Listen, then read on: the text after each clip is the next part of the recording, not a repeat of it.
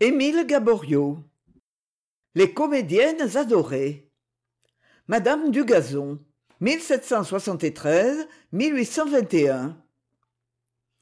l'autre soir dit une chronique de à la comédie italienne avant le lever du rideau un compositeur allemand arrivé à paris de la veille disait à m grétry jamais vous ne me ferez admettre l'opéra-comique tel que vous l'entendez en france c'est un genre faux et bâtard que je ne puis comprendre.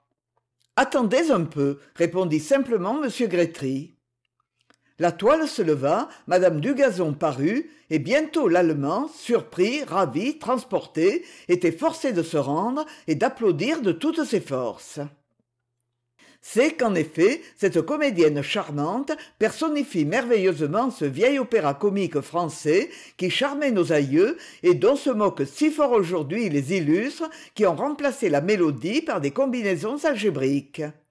Elle est la reine de la comédie à ariette de la tendre romance de ces airs simples et gracieux que soupiraient si bien evelioux et martin. Son répertoire si varié résume ce genre si éminemment national tour à tour naïf et spirituel léger passionné pathétique ou sentimental ce genre dont nicolo grétry monsigny et dalérac ont été les maîtres. Douée d'un instinct admirable madame dugazon atteignit la perfection ou plutôt elle fut la perfection même. Elle est restée le modèle inimitable. Aussi a-t-elle eu cette rare fortune de donner son nom au rôle de son emploi rôle de sa jeunesse et de son âge mûr. Aujourd'hui encore au théâtre on dit les jeunes du gazon et les mères du gazon louise rosalie lefèvre est née à berlin en elle avait huit ans lorsque ses parents l'envoyèrent à paris.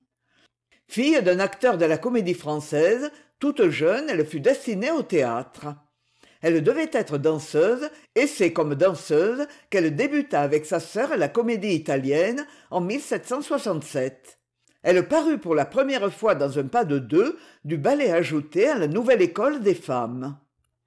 Elle sautillait de son mieux et avec un certain succès lorsque grétry remarqua sa gentillesse sa mine futée et son œil éveillé. Il s'approcha d'elle et la fit causer.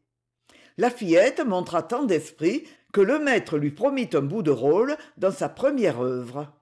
Il tint parole et lorsqu'en il donna lucile c'est pour la petite lefèvre qu'il composa l'air charmant de on dit qu'à quinze ans cet essai décida de son avenir. Elle avait dit son air avec tant de grâce avec une si séduisante naïveté que grétry dont les prévisions étaient dépassées lui conseilla d'étudier sérieusement la musique lui promettant bien de ne pas l'oublier.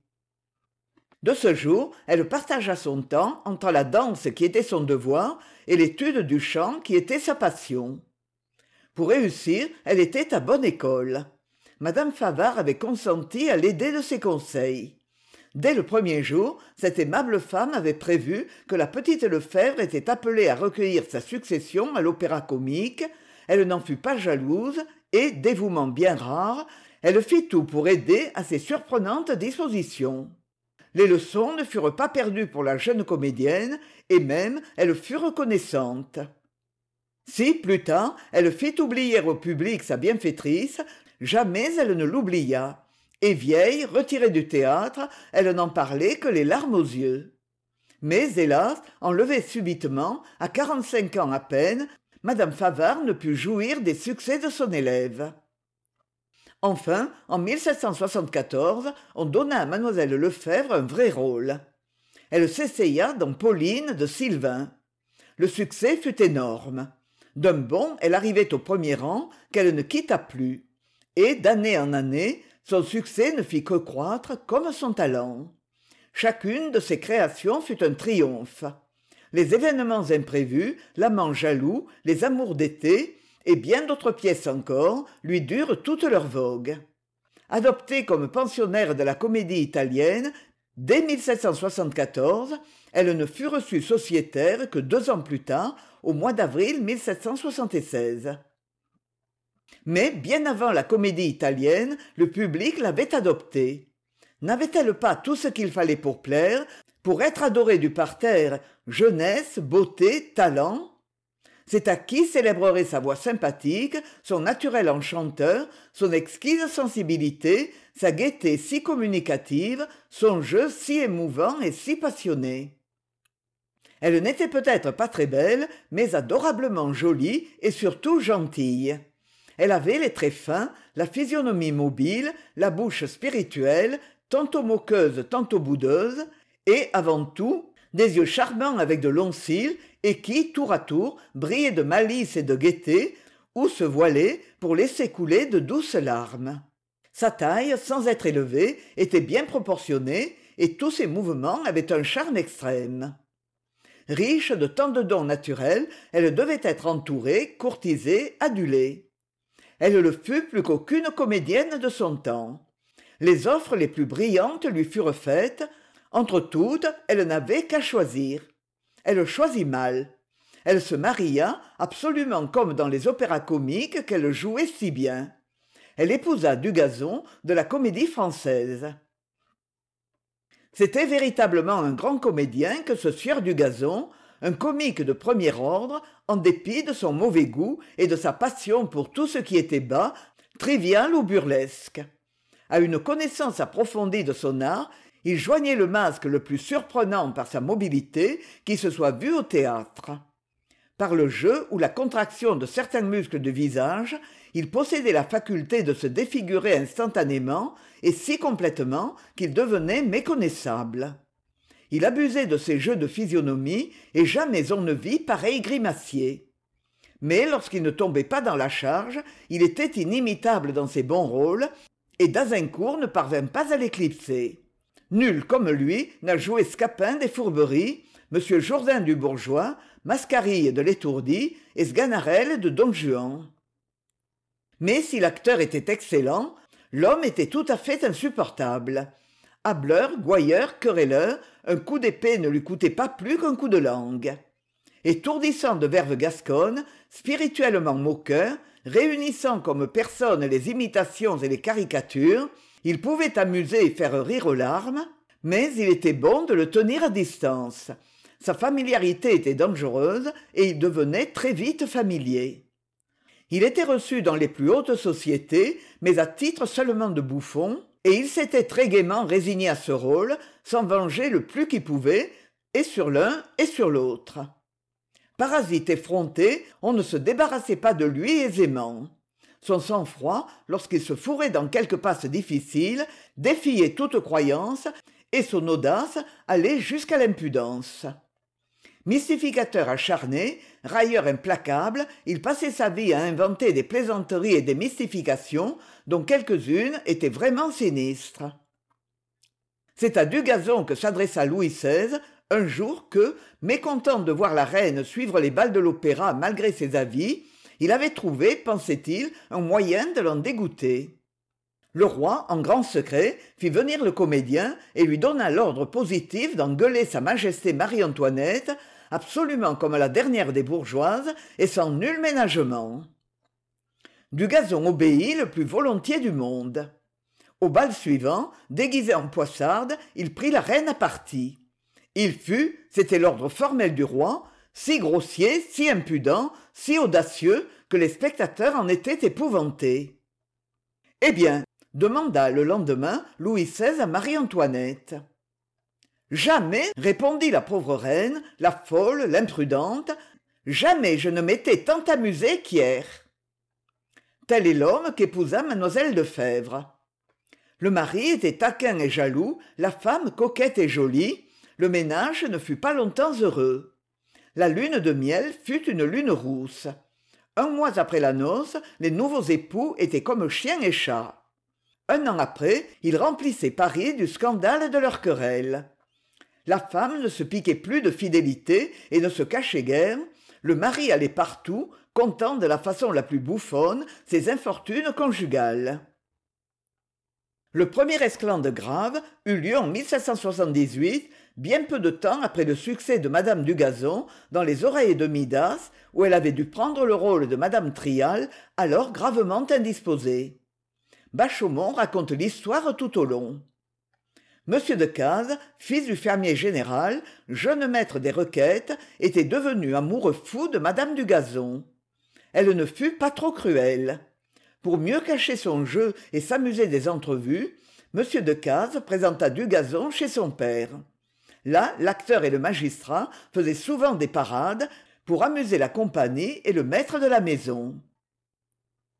Comment dugazon se douta-t-il des motifs de son introduction dans cette famille et du bon accueil qu'il y recevait on n'en sait rien.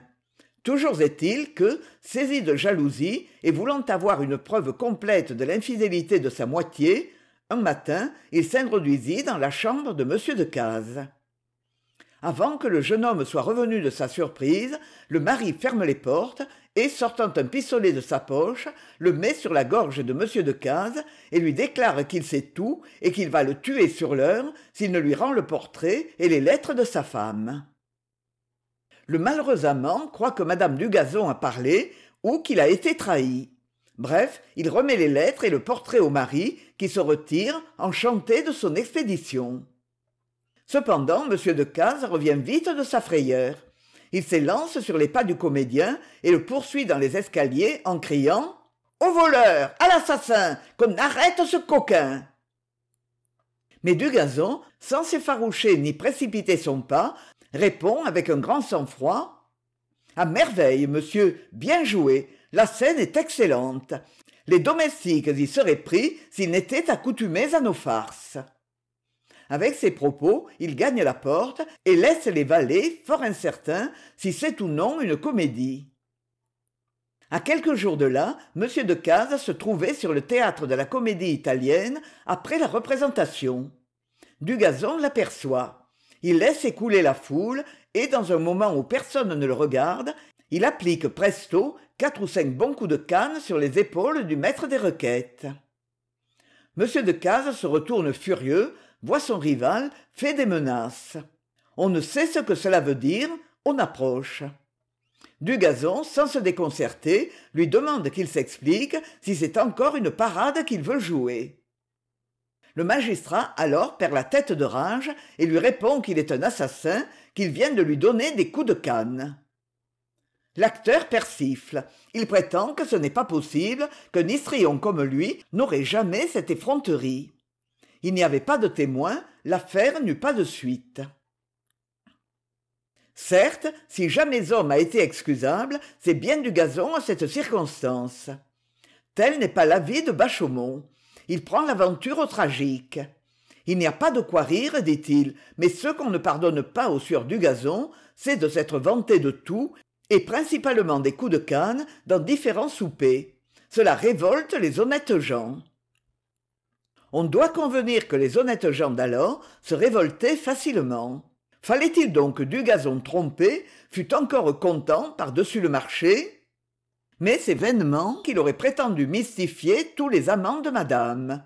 Il n'aurait pas eu assez de séjours pour se venger des nuits.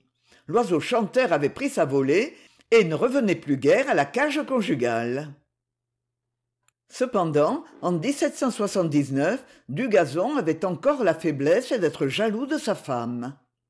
Elle avait alors pour amant un certain monsieur de langeac colonel chevalier de saint-louis fort connu presque célèbre par une volée indigne de coups de pied et de coups de poing que s'était permis de lui administrer guérin chirurgien du prince de conti le mari furieux écrivit à son infidèle une longue lettre où après lui avoir rappelé toutes ses escapades et énuméré ses trop nombreuses fantaisies il lui reprochait amèrement d'avoir accepté les hommages d'un langeac. Madame dugazon n'eut rien de plus pressé que de montrer le billet doux à son amant. Celui-ci outré se trouvant chez un nommé salle directeur du vauxhall d'hiver où il y avait beaucoup de monde parla de cette lettre et jura qu'il donnerait cent coups de bâton à l'histrion. Précisément le comédien qui entrait entendit la menace. Il s'avança vers le marquis et le pria de lui apprendre quel jour il se proposait de lui donner ses coups de bâton afin de se mettre en état de les rendre. À quoi l'autre riposta par un soufflet. Le comédien nerveux se jeta sur lui et lui en appliqua deux ou trois. Heureusement on les sépara cette aventure n'eut pas plus de suite que l'autre. Le marquis de langeac ne pouvait se mesurer avec un histrion. Force lui fut de mettre les soufflets de dugazon avec ceux de guérin. Ce fut du reste une des dernières équipées scandaleuses de dugazon. Il se résigna et n'en mourut pas. Le mari et la femme se séparèrent définitivement et à la révolution se hâtèrent de divorcer mais déjà madame dugazon avait abandonné le marquis de langeac. Un riche bourgeois qui tranchait du financier ami des arts boudreau venait de lui faire présent d'une petite maison galante bonbonnière meublée de la cave au grenier avec un goût exquis. Elle ne fit qu'y passer. Elle n'avait pas eu le temps encore de faire l'inventaire de toutes les somptueuses fantaisies accumulées par l'amoureux bourgeois qu'elle se laissait prendre aux séductions d'un jeune étranger millionnaire le comte de s. Elle allait peut-être l'aimer sérieusement lorsque rappelé subitement dans son pays il partit.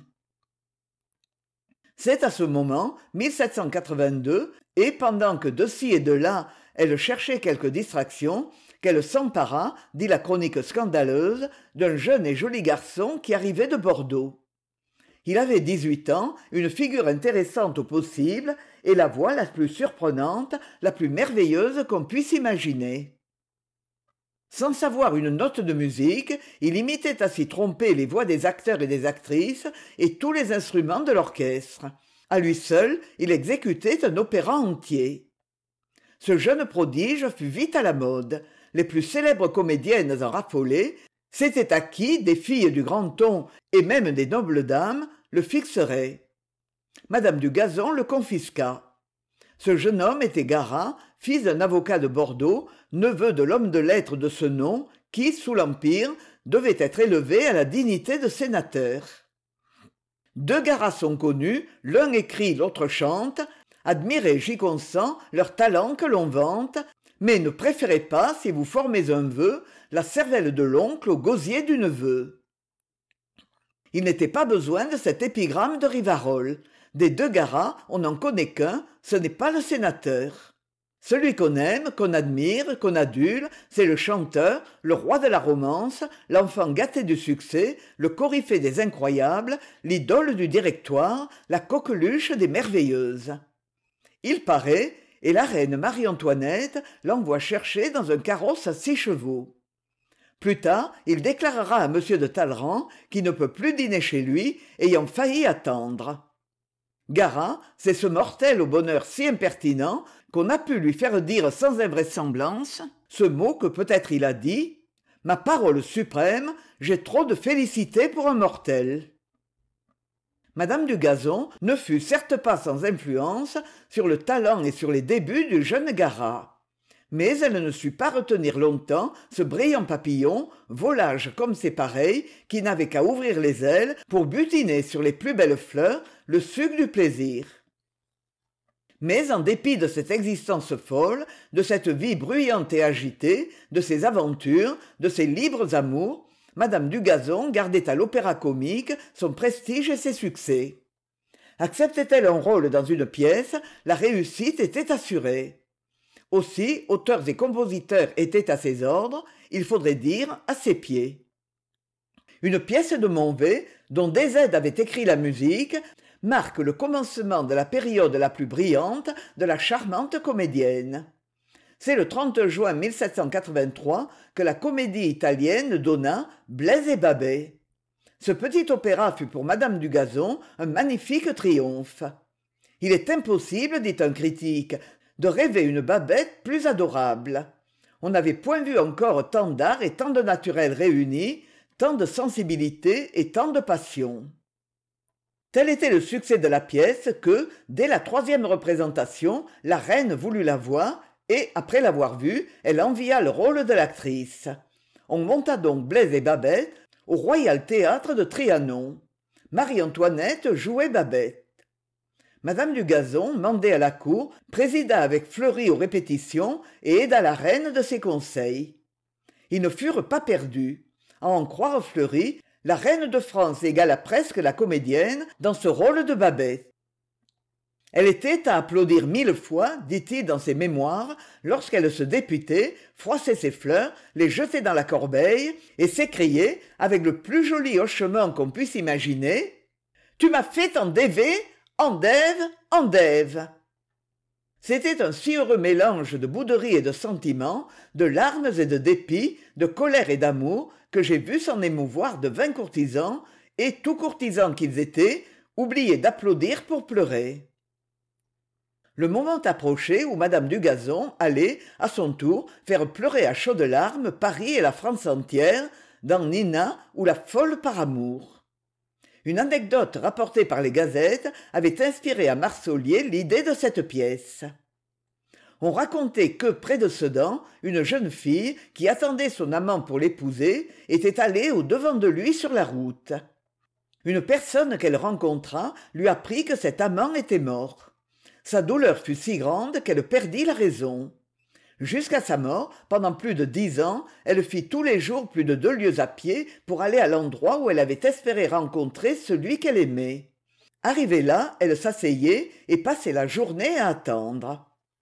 Enfin lorsque la nuit venait elle reprenait le chemin de la ville en disant allons il n'est pas encore arrivé je reviendrai demain sa nina terminée marsollier la porta à dalérac qui vit de suite tout le parti qu'il pouvait en tirer. La musique fut rapidement faite. Mais alors les deux auteurs furent pris de peur. Mettre une folle sur la scène quelle audace! N'était-ce pas s'exposer à une chute honteuse? Pendant qu'ils hésitaient ainsi mlle guimard leur proposa d'essayer leur pièce sur son théâtre particulier. Ils acceptèrent c'était une belle partie à jouer. C'est donc sur cette scène érotique du temple de la chaussée-d'antin sur ces planches où tant de fois avaient bondi les coryphées de la fricassée que mme dugazon aborda le rôle de nina devant la plus belle compagnie de nobles dames de grands seigneurs et de courtisanes. L'effet fut prodigieux si prodigieux que le mai la toile de la comédie italienne se levait sur nina ou la folle par amour. Dire le succès l'enthousiasme les larmes les bravos est impossible. Six fois de suite à la fin de la pièce la sublime folle fut rappelée. Le public ne pouvait se rassasier de l'applaudir. Et à chaque représentation le succès augmenta. Il paraissait inépuisable. Tous les soirs la foule se pressait aux portes les hommes y allaient s'attendrir aux douleurs que peut causer leur abandon. Les femmes venaient y chercher des émotions et le secret des larmes. Il ne se passait pas de soirée sans que quelque femme se trouvât mal. La folie devint tout à coup une maladie à la mode. Dans les salons une foule de jeunes femmes s'exerçait à jouer le rôle de madame du gazon. On variait on cherchait des nuances des mouvements nouveaux la critique essaya bien de s'élever contre cet engouement ridicule contre un succès qu'elle déclarait incompréhensible. Encre et papier perdus. Pédants et beaux esprits criaient. Le sujet est monstrueux la pièce est insipide la musique est détestable l'art se perd l'art est perdu. Le public laissait crier et les recettes de la comédie italienne s'élevaient plus que jamais.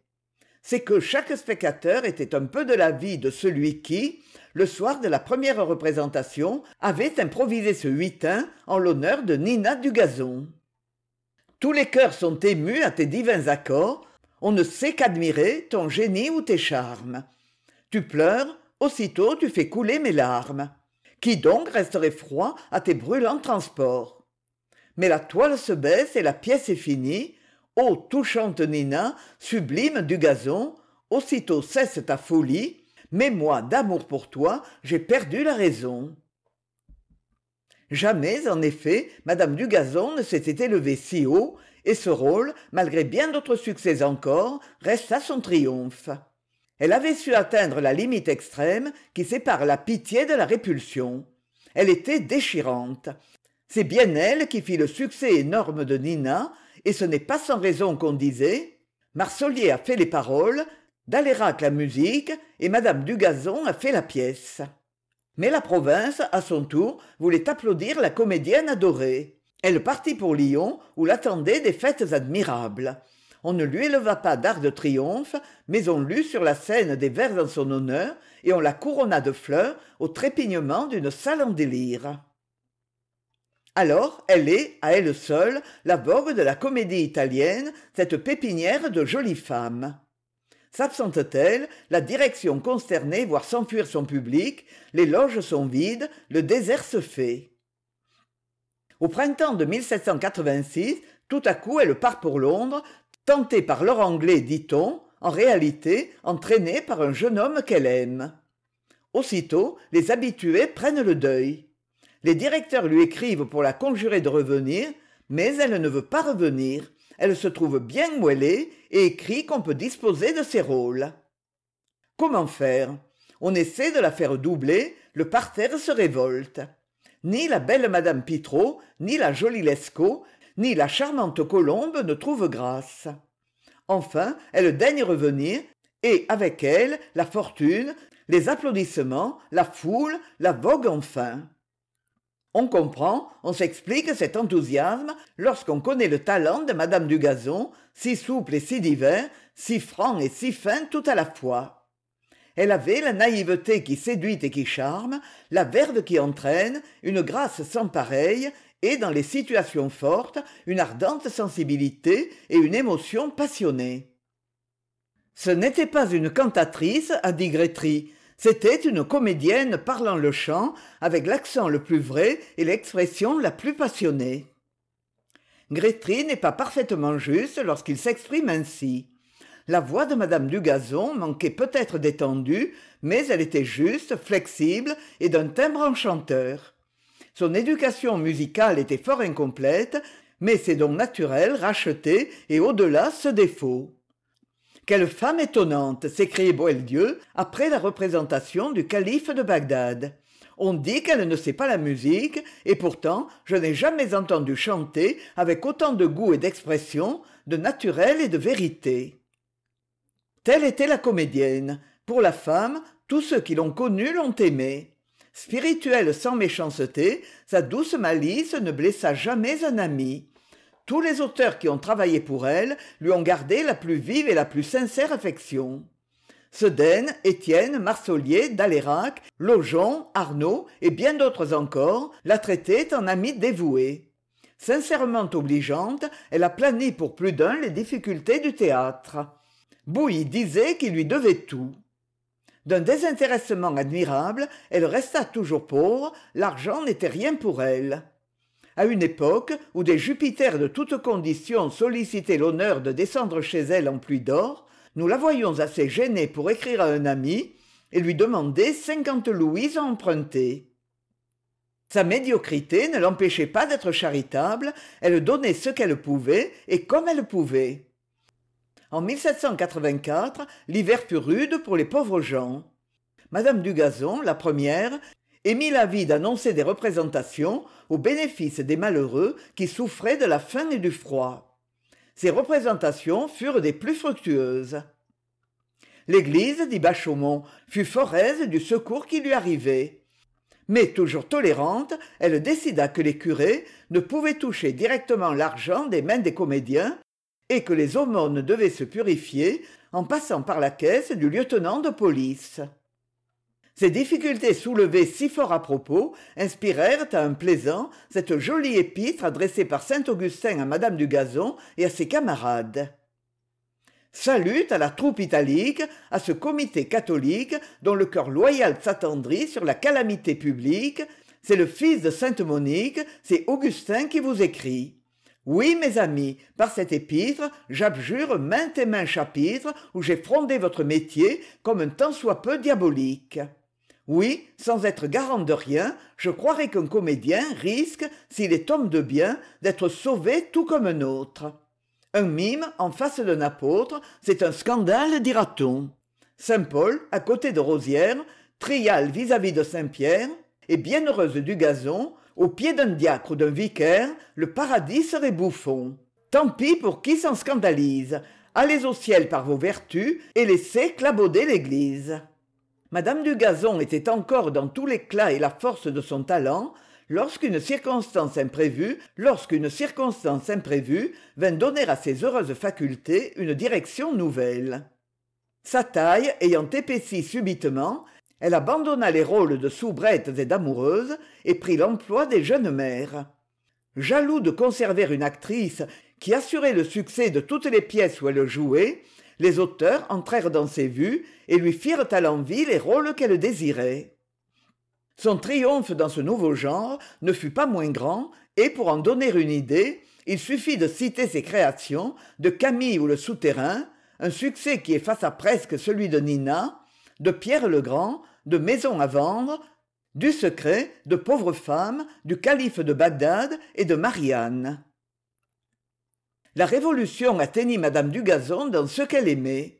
Elle aimait la famille royale, la reine. Lorsque tant d'autres insultaient aux idoles qu'ils encensaient la veille, la comédienne eut du moins le courage de laisser éclater ses sentiments. Et c'était du vrai courage. La lettre suivante, empruntée à une Anglaise, Madame Elliot, la brillante maîtresse du prince de Galles et du duc d'Orléans, le prouverait au besoin.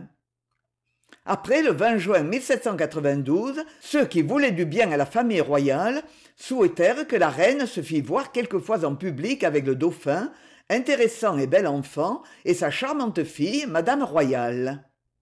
Elle alla donc à la comédie italienne avec ses enfants, Madame Élisabeth, sœur du roi, et Madame de Tourzel, gouvernante des enfants de France. Ce fut la dernière fois que la reine parut en public.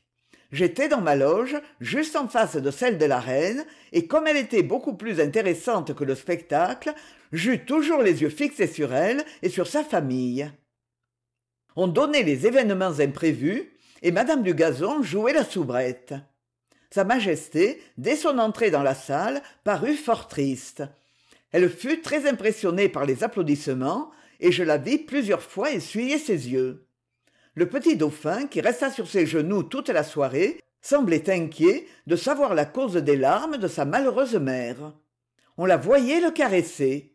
L'assistance bien disposée paraissait s'attendrir sur la cruelle situation de cette belle reine.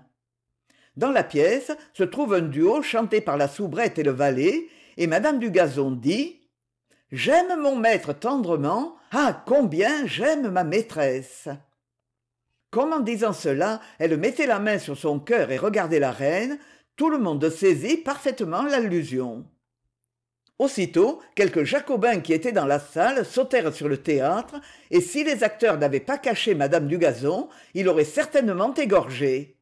Ils chassèrent alors de la salle la pauvre reine et sa famille et tout ce qu'à la garde put faire fut de les remettre sains et saufs dans leur carrosse pendant ce temps le parti de la reine se mit à battre les jacobins mais les soldats intervinrent et cette rixe n'eut pas de suite. De cette soirée madame dugazon ne se montra guère et à la fin de elle se retira prétextant l'altération de sa santé mais en réalité pour ne pas jouer dans des pièces contraires à ses principes vertu rare qui ferait honneur à plus d'un homme politique elle pleurait ses maîtres dit un critique de la restauration tandis que son indigne époux se faisait remarquer parmi les forcenés de la terreur et menait au massacre les hordes sanguinaires. Au retour de l'ordre madame dugazon se décida à reparaître et son retour fut accueilli avec un vif plaisir. Elle fut applaudie comme au plus beau jour de sa jeunesse. Un homme qui depuis avait acquis une certaine célébrité et qui avait alors un poste important en province écrivait à un de ses amis idolâtre de la musique quand je devrais voler au poste où m'appelle la voix de l'honneur je trahis mes serments et je reste à paris où m'enchaînent les accents enchanteurs de madame du gazon depuis sa rentrée aux italiens elle n'était que pensionnaire. En après la réunion des deux opéras comiques au théâtre feydeau elle fut reçue sociétaire et fit partie du conseil d'administration. Enfin en elle se retira définitivement. La restauration combla les vœux de madame dugazon je sens que maintenant je mourrai plus heureuse disait-elle à ses amis. Elle partit pour saint-ouen et des premières obtint une audience du roi. Son émotion était grande lorsqu'on l'introduisit près de louis xviii elle se jeta à ses pieds en fondant en larmes. Le roi la releva avec bonté vous ne m'avez pas oublié lui dit-il et moi je me souviens toujours du plaisir que vous m'avez donné à versailles. Je suis bien fâché que l'état de votre santé vous ait fait quitter le théâtre j'aurais été enchanté de vous y revoir on perd de vue madame dugazon après cette audience royale. Elle vivait fort retirée entourée d'un petit cercle d'amis toutes ses affections s'étaient concentrées sur son fils gustave jeune compositeur élève de berton et de gossec qui donnait alors les plus belles espérances. Successivement gustave dugazon fit représenter marguerite de waldemar la noce écossaise et le chevalier d'industrie à feydeau on a encore de lui deux ballets les fiancés de Caserte et Alfred le Grand donnés à l'opéra. Mais ces pièces ne furent que médiocrement goûtées et il mourut peu d'années après sa mère sans avoir obtenu un succès. On dit que lorsque son fils avait une pièce en répétition madame dugazon tombait malade d'anxiété et ne se remettait qu'après la première représentation elle était fort souffrante depuis longtemps lorsqu'elle mourut le septembre il y avait foule à son convoi. Au père-lachaise bouilly son ami de vingt ans prononça son oraison funèbre. La dernière pensée de madame dugazon avait été pour son fils je lui défends avait-elle dit de suivre mon convoi